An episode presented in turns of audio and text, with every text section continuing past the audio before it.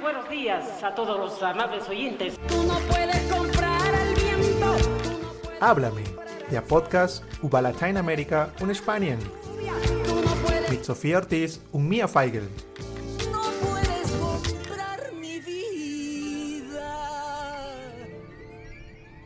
Hola Mia Hola Sophia. und herzlich willkommen und ein herzliches Hola an alle Zuhörer da draußen. Äh, heute nehmen wir unsere dritte Folge von Hablame, der Podcast über Lateinamerika und Spanien auf. Und heute hablamos, reden wir über Chile. Für alle, die neu sind, in jeder Folge unseres Podcasts reden wir oder stellen wir ein Land von Lateinamerika. In der ersten Folge war es aber auch Spanien vor und genau wollen ein bisschen über die Kultur, auch die Politik, vor allem heute eher über die Politik reden, Geschichte und auch persönliche Erlebnisse. Erzähl mal, Mia, was verbindest du denn mit Chile? Ja, ich schwelge schon die ganze Zeit in Erinnerungen, weil Chile voll viel für mich bedeutet. Also es ist richtig krass zu überlegen, ohne meinen Aufenthalt in Chile säßen wir wahrscheinlich heute hier nicht zusammen. Wir würden uns Mhm. vielleicht nicht mal kennen. Also das ist auf jeden Fall krass, ja. Ja. Doch, also ein wahnsinnig diverses Land. Ähm, ich habe meinen Austausch damals gemacht mit 16 und bin zur Schule dort gegangen, drei Monate oder zwei Monate. Hast Also dort es- Spanisch sehr viel gelernt? Erfahrung. Ja. Genau, also ich bin ohne ein Wort Spanisch wirklich zu können, äh, dorthin geflogen, auf die andere Seite der Welt praktisch Mhm. und war bei einer Gastfamilie, genau. Voll cool. Also echt Hut ab. Also ohne irgendwelche Kennt Spanischkenntnisse und vor allem in Chile stelle ich mir Ja. schon echt heftig vor. Da reden wir nochmal drüber, dass da das Spanisch, Spanisch in Chile ein bisschen ja, seine Besonderheiten mit sich Speziell bringt. ist. Genau, Ja. das ist nicht das Aber Spanisch. das wusste ja. ich ja nicht. Ja, Also, vielleicht sogar ne, ganz ich- gut, ja. Ich habe es einfach dort gelernt, wie die dort auch, ja. Ja, voll gut.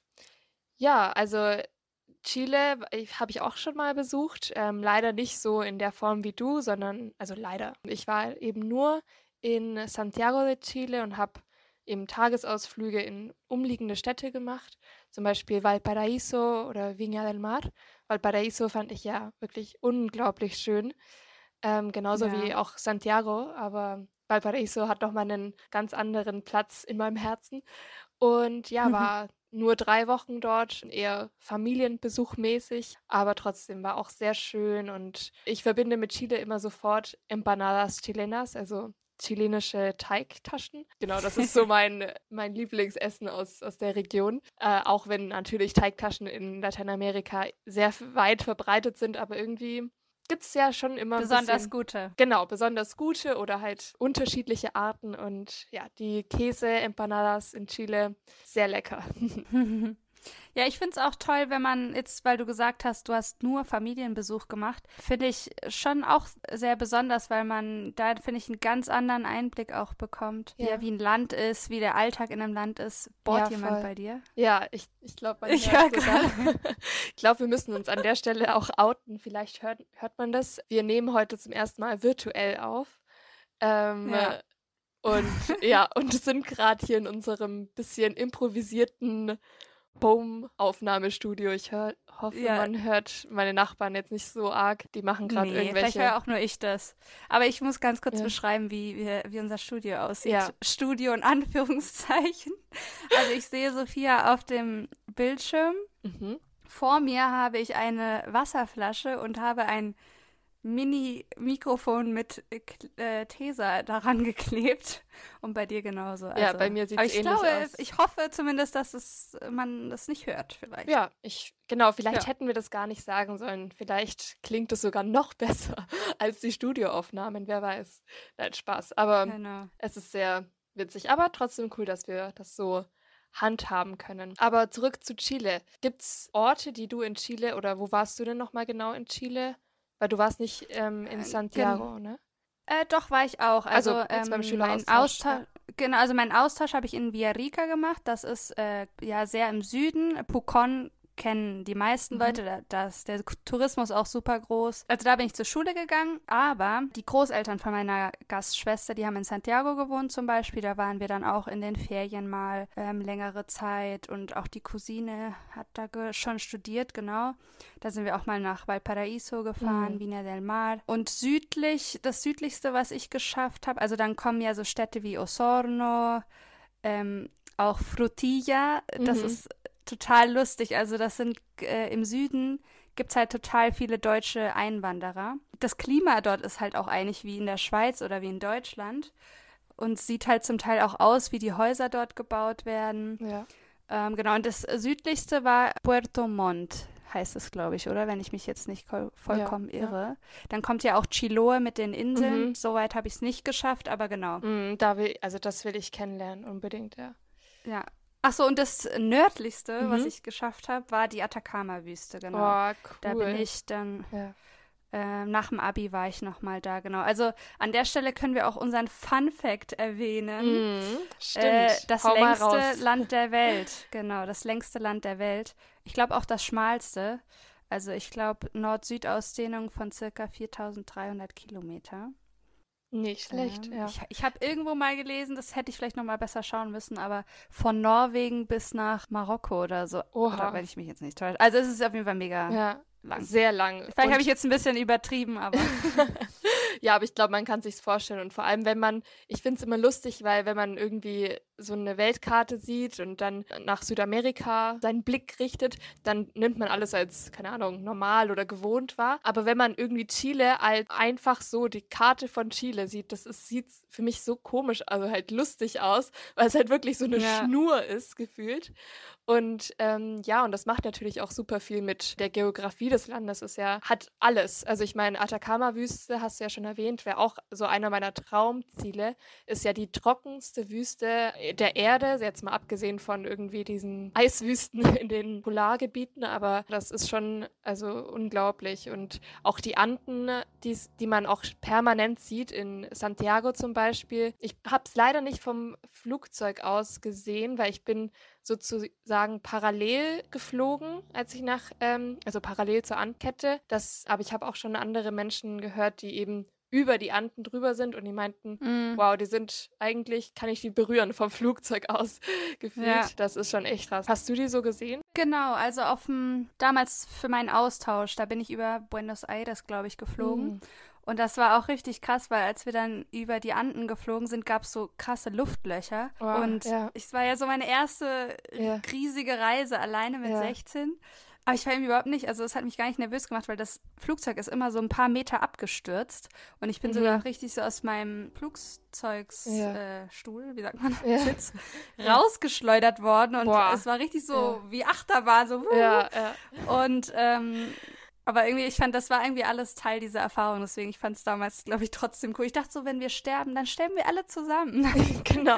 Aber Ja. da gibt es ja auch, ich weiß nicht, ist dir diese Geschichte bekannt von diesem schrecklichen Flugzeugabsturz von so einer, also ich glaube, das wurde auch verfilmt. Ich glaube, das heißt die 11 oder 13, die 7, irgendwie so eine Zahl von Überlebenden.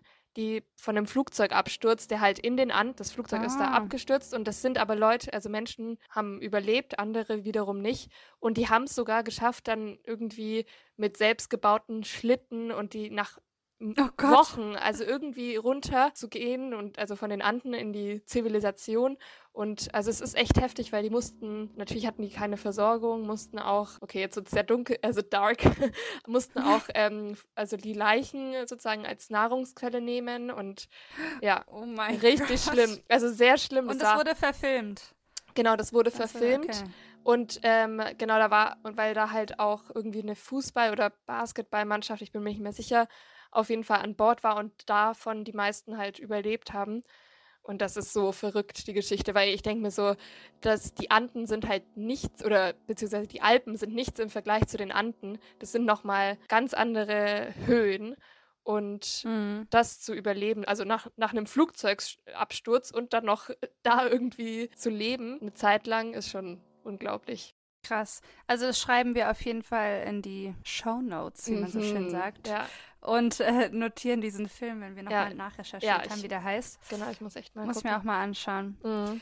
Ja, also wir wollen ja vor allem diesmal, wir haben ja in den letzten Folgen eher so Musik und so gemacht, so ein bisschen Popkultur lassen Ja. wir immer einfließen, aber heute ist ja eher politisch. Ja. Und ich möchte voll gerne auch mit dir über die Mapuche sprechen, Mhm. Weil ich weiß nicht, ich finde so ein beeindruckendes Volk einfach oder indigene Gruppe oder Ja. Indigenas, weil ich wusste, weiß nicht, ob das viele Leute wissen, aber das ist das Volk in Lateinamerika, also in ganz, in ganz Amerika, was am längsten erfolgreich gegen die Eroberer oder speziell spanischen Eroberer sich gewehrt hat. Also sie gelten auch bis heute als die, als das kämpferischste Volk in Lateinamerika, weil sie nämlich, also kein anderes Volk konnte so lange seine Unabhängigkeit bewahren. Krass. Ähm, ja. Sie haben, also sogar die Inka haben versucht, Mhm. sie damals noch vor den Spaniern zu schlagen und zu erobern, haben es auch nicht geschafft. Ich meine, dass bis 1810 hatten die auch ihren, also ein unabhängiges Territorium, was ich richtig Beeindruckend, ja, finde. Ja. Genau, und ich war ja im Süden für meinen Austausch und Temuco ist eine bisschen größere Stadt bei Villarrica. Das ist auch so das Zentrum der Mapuche. Ich habe mal den Roman gelesen von Isabel Allende, Ines meines Herzens. Kann ich absolut empfehlen an alle. Da geht es eben darum, wie erst Peru und dann Chile erobert wurden. Da wird auch die Geschichte erzählt von einem Mapuche-Helden, der hieß Lautaro. Und das ist so eine krasse Geschichte, dass das halt auch wirklich passiert ist. Also der ist als Kind von den Spaniern gefangen genommen worden, bekam dann auch einen spanischen Namen, Felipe, ist halt mit denen aufgewachsen, mit den Spaniern, hat ihre äh, Militärtaktik und alles gelernt und dann als erwachsener Mann ist er eben, also hat sich daraus befreit, wieder zu seinen Mapuche ist er gegangen und hat dann die Spanier mit ihren eigenen Waffen geschlagen. Oha. Also so krass Ja, mit Pferd. Also die hatten, glaube ich, ja keine Pferde eigentlich. Die kamen ja Mhm. durch die Spanier. Und auch diese Militärtaktik haben die halt, also weil er halt perfekt wusste, wie die ähm, Ticken. kämpfen. Ja, genau. Wie die ticken, genau. Ja. Also Das richtig ist wahnsinnig, krass. ja. Isabella Allende ist ja eh super. Also ich kenne das Buch selber nicht, aber sie hat ja auch noch mal eine andere Reihe und ich finde, wo halt Südamerika an sich super gut präsentiert wird und ich finde, bei ihr kann man einige Bücher finden, die einen so nach Südamerika in Gedanken transportieren und ja, Ja. ist eigentlich immer eine gute Empfehlung. Ja, auf jeden Fall. Also kann, schreiben wir auch in die Show Mhm. Notes. Ja. Ähm, genau, und was ich auch richtig krass finde, dass eben bis 1810, also echt lange, hatten die eben ihren eigenes Territorium. Weil, ähm, soweit ich weiß, ist die Erde auch super wichtig für die Mapuche. Also die sind jetzt nicht so mit Besitztümern oder so, sondern die sind halt total mit der Erde verbunden. Und dann wurde ihnen eben die, ihr Land weggenommen, also durch eine Militärinvention, als Chile unabhängig wurde, 1810. Tausende Mapuche wurden getötet, vertrieben. Und jetzt wird's richtig krass, weil ganz viele Teile von dem ehemaligen Mapuche-Gebiet wurde ähm, vom chilenischen Staat an europäische Siedler, vor allem Deutsche, dann Ja. übergeben. Und die leben halt zum Teil bis heute dort. Also so Wahnsinn. dort, wo Wahnsinn. ich halt meinen Austausch einfach Ja, gemacht habe, ja. da die ganzen riesen Grundstücke, also ich war ja in der absoluten Oberschicht, weiß jetzt nicht genau, wem welches Land und so gehörte oder gehört Klar, hat, wie auch immer, aber ist halt schon ist so- ähm, krass. Ja, das ist so wahnsinnig. Auch so dieses, dieses westliche Denken von so Besitz. Und da merkt man das halt auch wieder, dass für manche Gruppen halt, also keine Ahnung, ich weiß nicht, man selber wächst ja auf, so hey, so Haus und Besitztümer und sowas ist ja irgendwie wichtig, das macht einen Menschen aus. Und dann gibt es Gruppen, für die ist das gar nicht wichtig. Und das Einzige, was sie wirklich, ich meine, das ist ihr Land und das wird ihnen dann weggenommen, weil einfach diese Ja. Welten irgendwie aufeinandertreffen. Absolut, ja. Naja, und heute ist es eben so, dass die Mapuche machen 10% der Gesamtbevölkerung Chiles aus. Und es gibt halt bis heute ein sehr angespanntes äh, Verhältnis zwischen Mhm. den Mapuche und dem chilenischen Staat vor allem. Das kann sich vielleicht ändern, das darüber bes Mhm. besprechen wir später Ja. noch. Aber genau, es wird halt ganz oft auch von Mapuche-Terrorismus gesprochen. Also wie ich vorhin erwähnt habe, sind ja also gelten die Mapuche auch als das kämpferischste Volk. Und das war halt auch schon krass, fand ich bei meinem Austausch, weil es wurde halt sehr abfällig über die Mapuche gesprochen, als ich da war, also in den Kreisen, wo ich halt unterwegs war. Mhm. Also da habe ich wirklich schlimme Sachen gehört, wie zum Beispiel, ja, die sind alles Terroristen, die sollen alle sterben und so. Also wirklich heftig. Und die werden ja auch, ich meine, dass sie in der Verfassung, die halt noch aus der Diktatur, Pinochet-Diktatur kam, auch nie als Chilenen angesehen. Also es hieß immer so die Chilenen und die Mapuche. Und da sieht man halt Hm. auch diese gesellschaftliche krass, ja. Spaltung. Ja, genau. Ich finde es halt vor allem auch krass, weil ich meine, hier in Deutschland oder in Europa allgemein haben wir ja keine indigenen Gruppen oder Völker, wo man irgendwie dieses Verhältnis vergleichen könnte. Das ist halt immer dann so sehr interessant und spannend, wenn man halt vor allem jetzt in Südamerika oder auch in Australien und so weiter dieses diese Koexistenz und sowas sieht und halt einfach wie die ja, Gesellschaft diese indigenen Völkergruppen bewertet vor allem und auch sieht. Also ich finde das halt spannend zu sehen, weil das ist ja jetzt hier für uns in Deutschland nicht irgendwie, gibt es nichts Vergleichbares, oder?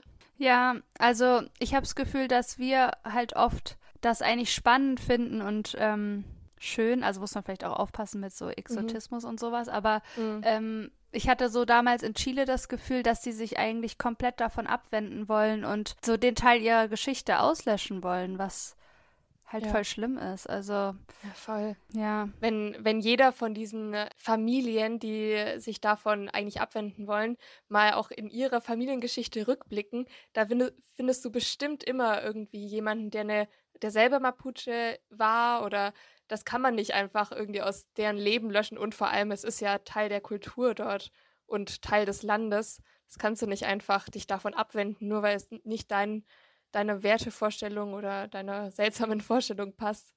Das ist schon ja. wahnsinnig, ja. Ja, ich hatte da so ein paar Momente. Also zum Beispiel, also es gab einen Jungen, den ich ganz cute fand damals, als wir einen Austausch Uh. gemacht haben.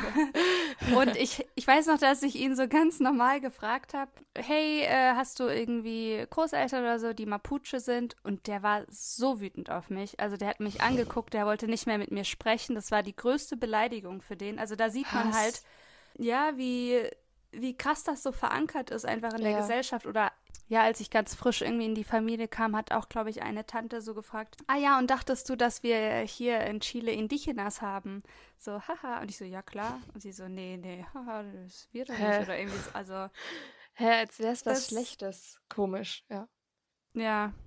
Ja, und was halt krass ist, dass es immer noch aus der Pinochet-Diktatur, über die wir ja auch noch sprechen, Mhm. es ein Antiterrorgesetz gibt, mit dem Terroristen in Anführungszeichen ohne klare Beweise und äh, Gerichtsprozesse halt direkt ins Gefängnis, also im Gefängnis festgehalten werden können. Und so wurden halt schon richtig viele Mapuche-Aktivisten oder Aktivistinnen auch äh, schon verhaftet. Und es ist halt krass, weil die ja total vom gesellschaftlichen Leben eigentlich ausgeschlossen werden und viele, also wie gesagt, im Süden verdrängt werden auch oder da halt ja auch nicht an dem wirtschaftlichen Fortschritt von Chile teilnehmen können oder dann halt versuchen in Santiago irgendwie Mhm. ja Geld zu verdienen oder so. Ja, Fuß zu fassen, ja, das ist schon unvorstellbar. Aber einfach eine, trotzdem eine Realität, von der man eigentlich, auch wenn sie grausam ist, kann man einfach nicht wegschauen und man muss das auch thematisieren, finde ich. Und vor allem halt Chile, was so ein Land ist, dass man von, keine Ahnung, vielleicht europäischer Sicht oftmals in, im Kontext Lateinamerika als sehr fortschrittlich sieht, finde ich es manchmal ja krass, wenn man halt solche Sachen gar nicht so auf dem Schirm hat. Was dafür auch, Ja. es ist ja auch diese Diskriminierung, wie normalisiert und verankert sie ist. Noch dazu andere soziale Ungleichheiten und Probleme, die es in dem Land gibt. Da muss man halt auch mal von diesem Wirtschaftswachstum äh, absehen, weil das ist ja nicht alles so. Aber ja, wie gesagt, da reden wir noch mal mehr drüber, wenn es um die aktuelle politische Lage geht. Gibt es ja viele, Ja. viel Ja, Veränderungen. also die, die Unterdrückung ist halt so in mehreren Phasen passiert. Erst durch diese europäischen Siedler, dann durch irgendwie die Forstwirtschaft und heute, also in Chile äh, gibt es ja ganz viele Möglichkeiten für erneuerbare Energien, aber das wird halt mit so einem Wasserkraftwerken und so auch auf ihren Territorien umgesetzt, ohne sie aber halt also an diesem Profit teilhaben zu lassen. Das ist halt das Ding. Aber es gibt die Hoffnung mit dem neuen Präsidenten. ja, ja. Ich habe auch auf Social Media ganz viel gesehen Mhm. ähm, und habe das ein bisschen verfolgt. Äh, erzähl mal, Sophia, was hast du da rausgefunden? Genau, also im Dezember letzten Jahres, also vor genau einem Monat, wurde neu gewählt in Chile. Und was eigentlich sehr eine sehr überraschende ein sehr überraschender Wahlkampf, weil unterschiedlicher könnten nämlich diese zwei Kandidaten eigentlich nicht sein. Nämlich zum einen eben der eher konservative José Antonio Cast und zum anderen Gabriel Boric, der jüngste Präsident oder genau Kandidat, den das Land je hatte mit seinen 35 Jahren voll tätowiert oder an sich tätowiert Echt? und ja, also What? am Arm und alles genau eine richtige ähm, genau Ikone vor allem für die jungen Chilenen und Chileninnen, der eher eben links ausgerichtet ist in seiner Politik. Zwei sehr unterschiedliche Kandidaten und jetzt hat auch zu meiner Überraschung sogar der jüngere Kandidat Gabriel Boric auch die Wahl gewonnen und konnte sich sozusagen gegen dieses konservative Präsidentenbild von Chile abwenden und sich beweisen. Und genau ab März diesen Jahres wird er sozusagen der offizielle Präsident Chiles, was vielen, vor allem Minderheiten eben Hoffnung gibt. Er hat auch bei seiner Dankesrede auf der Sprache der Mapuche gesprochen, auf Mapudungun. Hat er sich eben auch bedankt bei seinen Wählern und natürlich auch auf Spanisch. Dann hat er sich auch noch für Frauen ausgesprochen und ihnen eine aktive Teilhabe in seiner Regierung versprochen und eben auch dann rückblickend auf die Proteste, die vor allem 2019 und 2020 basierend darauf sich auch für diese oder gegen die soziale Ungleichheit, die im Land schon jahrelang vorherrscht, positioniert. Für viele war vor allem aber abgesehen, ob du jetzt keine Ahnung eher für Kast oder Boric warst, war eben das Gefühl der Erleichterung da nach der Wahl, weil das eben eine ein friedlicher Regierungswechsel war was halt eben diese angespannte Stimmung durch die Mhm. Proteste, die sehr, sehr 2019 vor allem sehr eskaliert sind teilweise, halt einfach sehr überraschend war, dass das diesmal als dann eben neuer, also kompletter Regierungswechsel auch eben von der politischen von den Werten her, dass es trotz allem sehr, sehr friedlich ablief. Sogar der andere Kandidat hat ihm gratuliert. Also es ist sehr vorbildlich eigentlich alles abgelaufen. Und ich denke mir auch, äh, ja, also Mhm. gut, dass, dass eben diese, dass es zu diesem Ende gekommen ist, weil dieser andere, José Antonio Cast, wurde auch oft als Chiles Bolsonaro bewertet, also so Parallelen gezogen zum brasilianischen Präsidenten. Und er selber hat auch so Äußerungen gebracht, wie wäre Pinochet, also der ehemalige Dikta Diktator Chiles, am Leben, würde er ihn wählen. Ähm, also Also Ja. krass, unvorstellbar. Vor allem, wenn man mh, weiß, was Ja, halt ja. in der Diktatur passiert ist, ne, ist es halt heftig. ich auch. also ich ja. bin extrem gespannt, wirklich. Also Chile könnte echt so eine Vorreiterrolle ähm, Ja. übernehmen. Es wäre auf jeden Fall an der Zeit für Ich- mehr vor soziale Gerechtigkeit. Auch, weil das ist ja da sehr normalisiert auch eben diese, diese soziale Ungerechtigkeit und diese Ober- und Unterschicht. Das muss auf jeden Fall was getan werden, aber ich denke auch, dass mit diesem Regierungswechsel da einiges passieren kann. Mhm. Ja, ich finde es auch gut, wie du äh, betont hast, dass es so friedlich war, weil das stimmt, das muss man echt ja beachten, weil als 2019 es ja zu diesen heftigen Protesten kam, Mhm. gab es ja echt Bilder, ähm, die Ja. an die Zeit der Diktatur erinnert haben. Also Ja. unfassbare Polizeigewalt.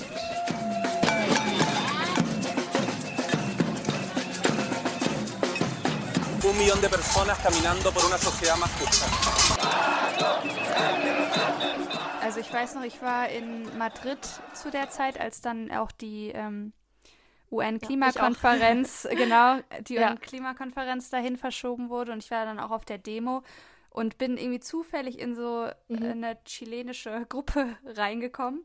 Und das war so krass emotional, weil die haben dann da geschrien, España entiende, Mhm. en Chile matan Ja. gente. Und die, das war, also Spanien, du musst verstehen, äh, in Chile werden Menschen umgebracht, weil es Ja, gab krasse Berichte, glaube ich, Ja, ähm, ja, auch voll. über Menschenrechtsverletzungen. Also ich glaube, Leuten wurde auch gezielt ähm, in die Augen geschossen mit so, ähm, mhm. wie nennt man denn das, diese ich glaube über Patronen da. Tränengas. Ach so, Oder das mit- auch. Oder und die genau. sind erblindet und so, also heftig. Ja, über 200 Menschen habe ich gelesen und das ist also heftig und auch Berichte und Anzeigen, wegen Folterung. Also wirklich, die Parallelen zur Zeit der Pinochet-Diktatur sind also unendlich und das ist schon echt wahnsinnig, was sich da abgespielt hat.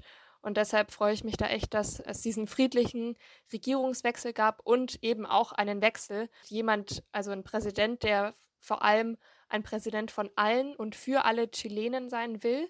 Und deshalb fand ich das auch so schön, dass er diese Dankesrede auch auf Mapudungun gehalten hat. Und ich meine, das macht nicht jeder. Das ist erstens eine andere Sprache, dann auch die Symbolik, die dahinter ist. Das hat schon also eine sehr, sehr große Bedeutung und finde das echt ganz, ganz schön. Und vor allem ist auch mal eine junge Person. Ja. Also im Vergleich zu äh, den anderen Regierungschefs auf der Welt. Allein wenn man nach in die USA schaut, Joe Biden, also da liegen Jahrzehnte zwischen diesen zwei Männern. Also das ist einfach, ja, ja krass, ja. Ich dachte schon, meinst wenn man mal nach, äh, nach Scholz guckt, nach Deutschland guckt.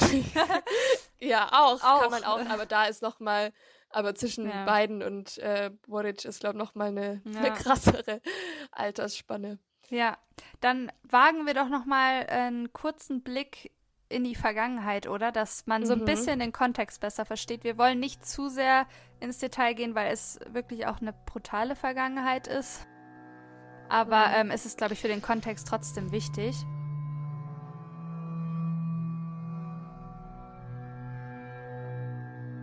Also es, wir fangen damit an, dass 1970 wurde Salvador Allende demokratisch gewählt in Chile.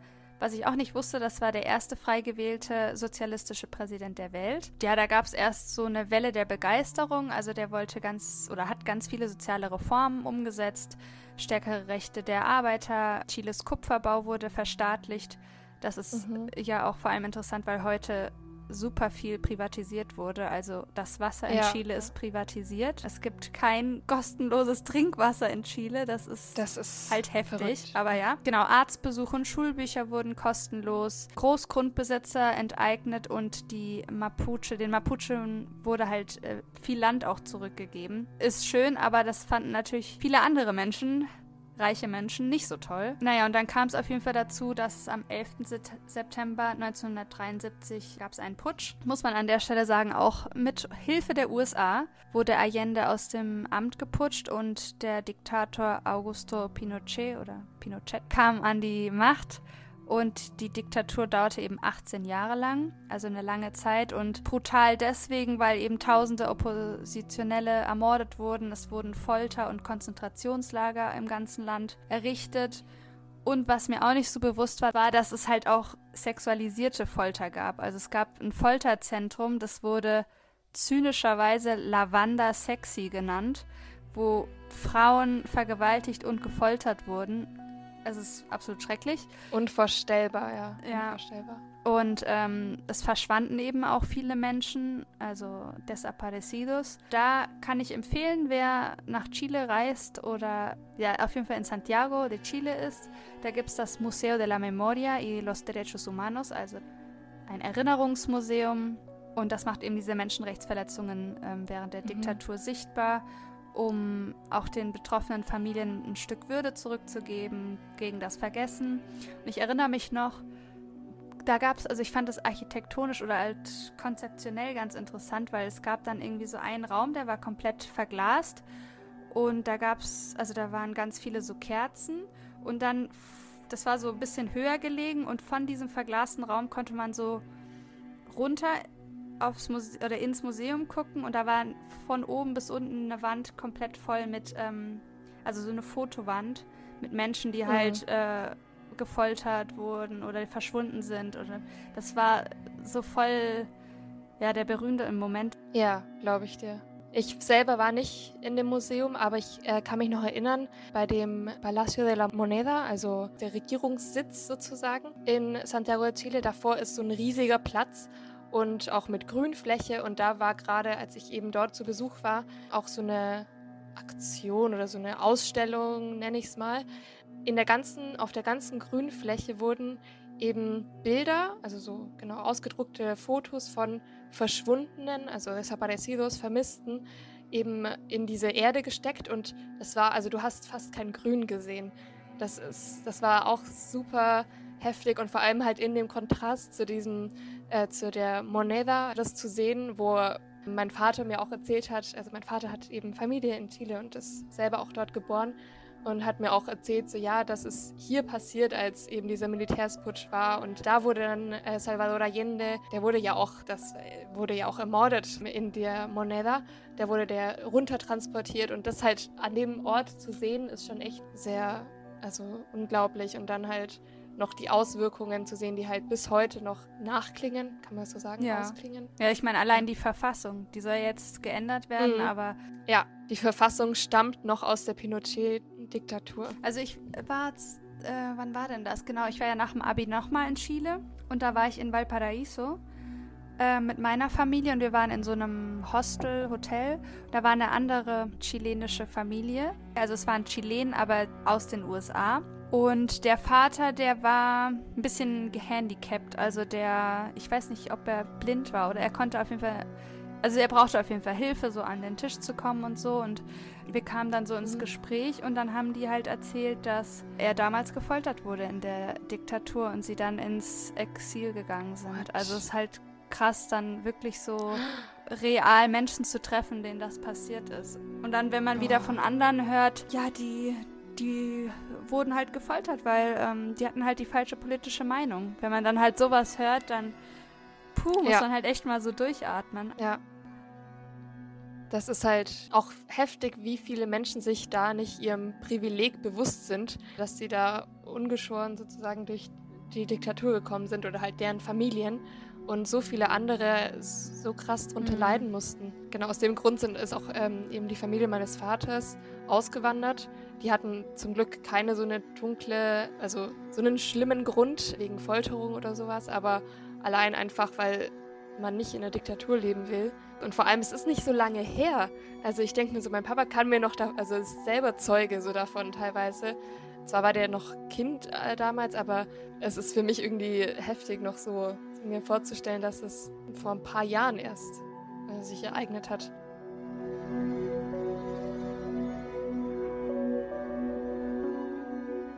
Noch eine Sache, die auch mit der Diktatur verbunden ist und auch mit Deutschland, darf man nicht vergessen, ist die Kolonialidad, Kolonie der Würde übersetzt. Der Name allein ist schon ziemlich zynisch, wenn man weiß, was dort passiert ist. Diese Kolonie wurde von Paul Schäfer gegründet. Der hatte eine Sekte in Deutschland und ist eigentlich praktisch nach Chile geflohen von Deutschland, weil er wegen einer Vergewaltigung an Jungen äh, angeklagt war und ist dann mit 300 Angehörigen von dieser Sekte nach Chile geflohen, hat dort die Kolonie gegründet. Die war absolut abgeriegelt von der Außenwelt, also mit Stacheldraht, Bewegungssensoren, Schäferhunden. Und ja, dort gab es eigentlich pure Sklavenarbeit. Also die Menschen kamen nicht raus, haben dort, also es war komplett autonom, also die haben alles selbst produziert, eben in Sklavenarbeit. Es gab sehr viele Vergewaltigungen und ähm, es wurde auch Psychopharmaka eingesetzt, um die Menschen eben gefügig zu machen. Diese Kolonie hat eben auch mit der Diktatur zusammengearbeitet. Später wurden dann dort auch Menschen und politische Gegner ähm, gefoltert und auch ermordet. Dieser Paul Schäfer hatte eben halt auch sehr gute Kontakte zum Auswärtigen Amt und zur deutschen Botschaft. Also es gibt auch ja, Fälle, wo es Menschen geschafft haben, aus dieser Kolonie irgendwie rauszukommen, sind in die deutsche Botschaft geflohen und wurden eigentlich praktisch zurückgeschickt. Also richtig Krass. Übel. Und ja, der, ähm, der, äh, man sagt, glaube ich, dass er, dass die Botschaft mit deutschen Würstchen oder so bestochen wurde. Wow, also das ist echt unfassbar. Mann. ja. Naja, auf jeden Fall, er wurde erst 2005 verhaftet und wurde dann, glaube ich, für 30 Jahre, also zu 30 Jahren Haft verurteilt, ist aber fünf Jahre später gestorben. Und ja, bis heute ist es halt nicht vollständig aufgeklärt. Da ist halt auch wichtig zu erwähnen, viele dieser Menschen, ist ja auch noch nicht so lange her, sind halt nicht lebensfähig. Also die Kolonie wurde praktisch dann aufgelöst, aber die haben ja ihr Leben lang für also nichts gelernt, nichts gemacht, außer ohne Bezahlung zu arbeiten. Sind dort. da Also nicht sogar auch Kinder auf die Welt gekommen in dieser Kolonie? Ja, also, ja, also ja, komplett ja, abgeschottet. Genau, die kennen halt kein, kein Leben außerhalb dieser Kolonie.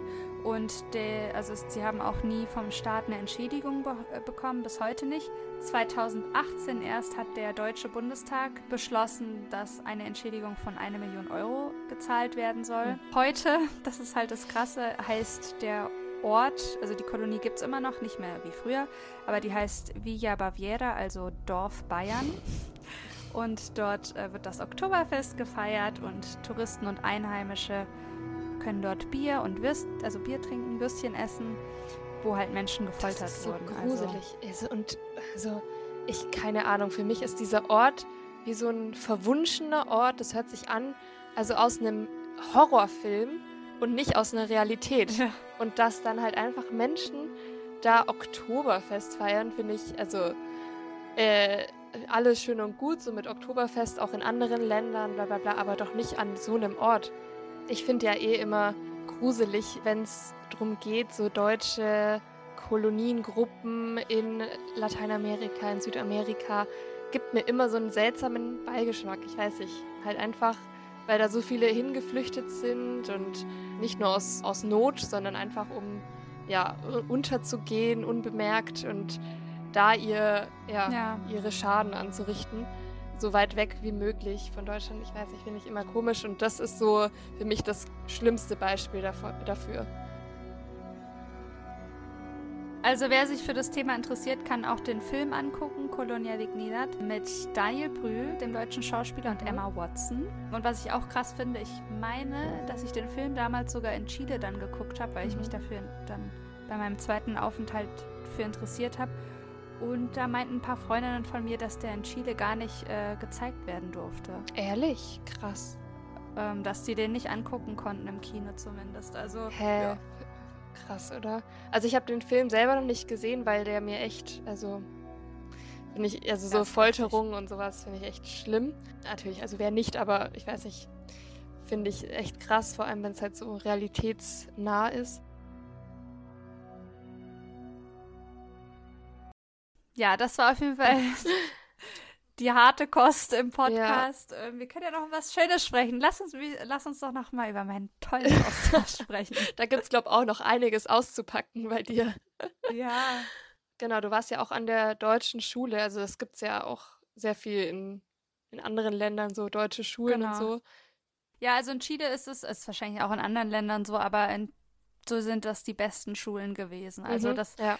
Das war auch so ein Kreis. Also es gab dann auch so Volleyballturniere mit der deutschen Schule aus Santiago und dann hat, also das, die kennen sich dann auch alle. Ich, klar ist jetzt auch Ja. übertrieben, ist halt die, die Kreise, in denen sich viele ja dann auch bewegen. Genau. Und vor allem, es sind auch alles private Schulen natürlich, weil sie natürlich Genau. die besten sind und dann sind sie natürlich auch privat und sehr teuer. Ja, ich Ja. glaube, dann ist das nochmal so ein kleinerer Kreis auf jeden Fall.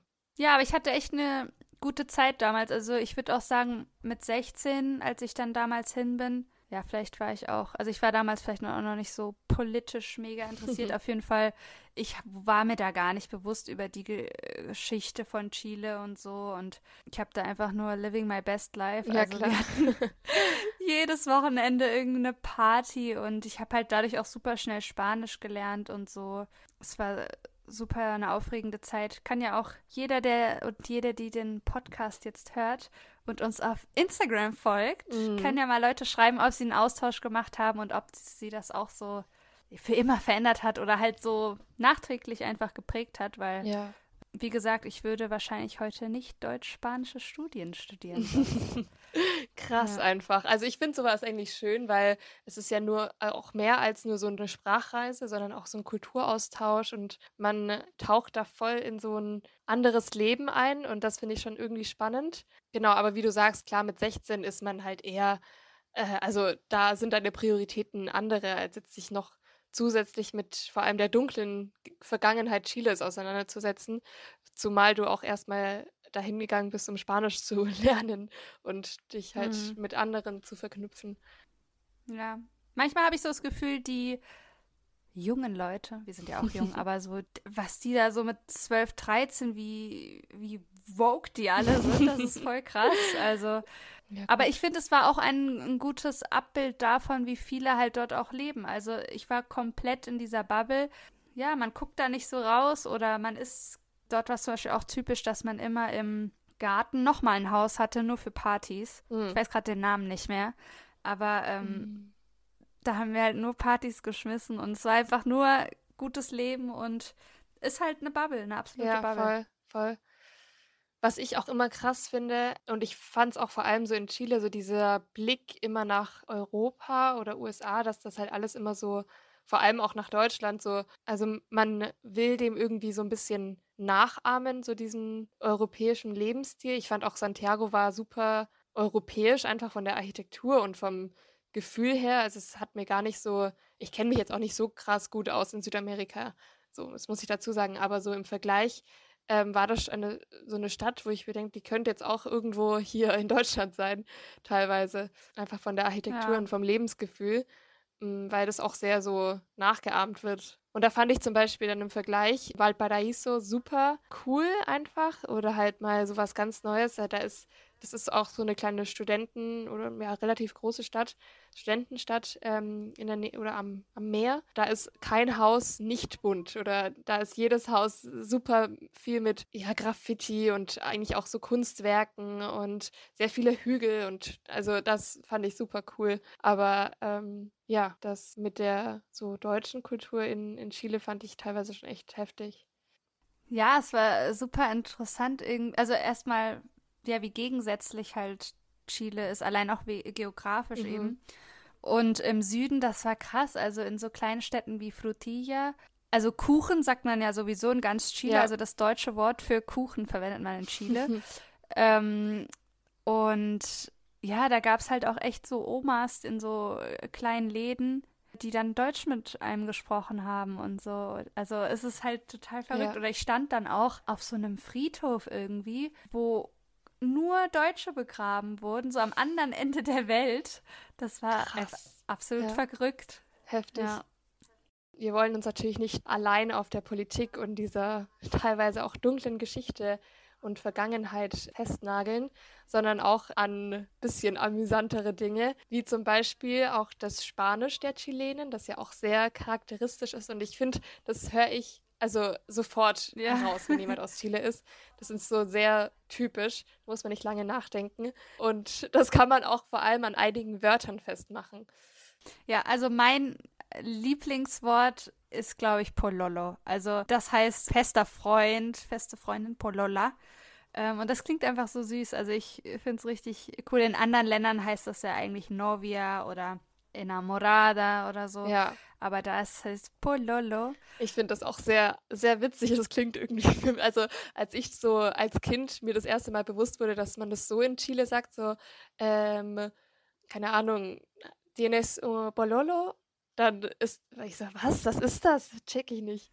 Also ich finde das auch sehr, sehr witzig. Oder auch ähm, so Gachai, so, Ja. also checkst du es oder verstehst du? Finde ich auch sehr, sehr lustig. Oder was ich auch erst in Santiago gelernt habe, war das Wort Daco, Stau, also Autostau. Und dann äh, wurde halt gesagt, ja, also in Santiago gab es eh sehr viel Stau. Genau, und dann gab es Hay mucho taco hoy. Und ja, finde ich irgendwie sehr lustig. Sehr cool. Dann könnt ihr gleich mit drei neuen Wörtern aus der Folge gehen. So, und damit endet unsere Folge über Chile. Ich hoffe, sie hat euch allen gefallen und ja, wir konnten euch ein bisschen die Kultur oder beziehungsweise eher die Geschichte des Landes näher bringen und auch jetzt am Ende noch ein bisschen Sprachunterricht leisten. Damit verabschieden wir uns und freuen uns sehr, euch bei der nächsten Folge in einem neuen Land zu hören. Oder nicht zu Genau, hören, und zu begrüßen. Und äh, wie immer freuen wir uns total, wenn ihr uns auf Instagram schreibt. Dort heißen wir Ablame Podcast äh, zusammen vorne mit H, also wie Hablame Podcast. Und äh, schreibt uns, ob ihr mal einen Austausch gemacht habt, ob ihr schon in Chile wart, was eure Erfahrungen sind. Da würden wir uns total drüber freuen. Und dann sagen wir bis zur nächsten Folge. Hasta la próxima. Hasta luego. Hasta la luego. Ciao. Ciao. Das war Háblame, der Podcast über Lateinamerika und Spanien. Mit Sofía Ortiz und Mia Feigl.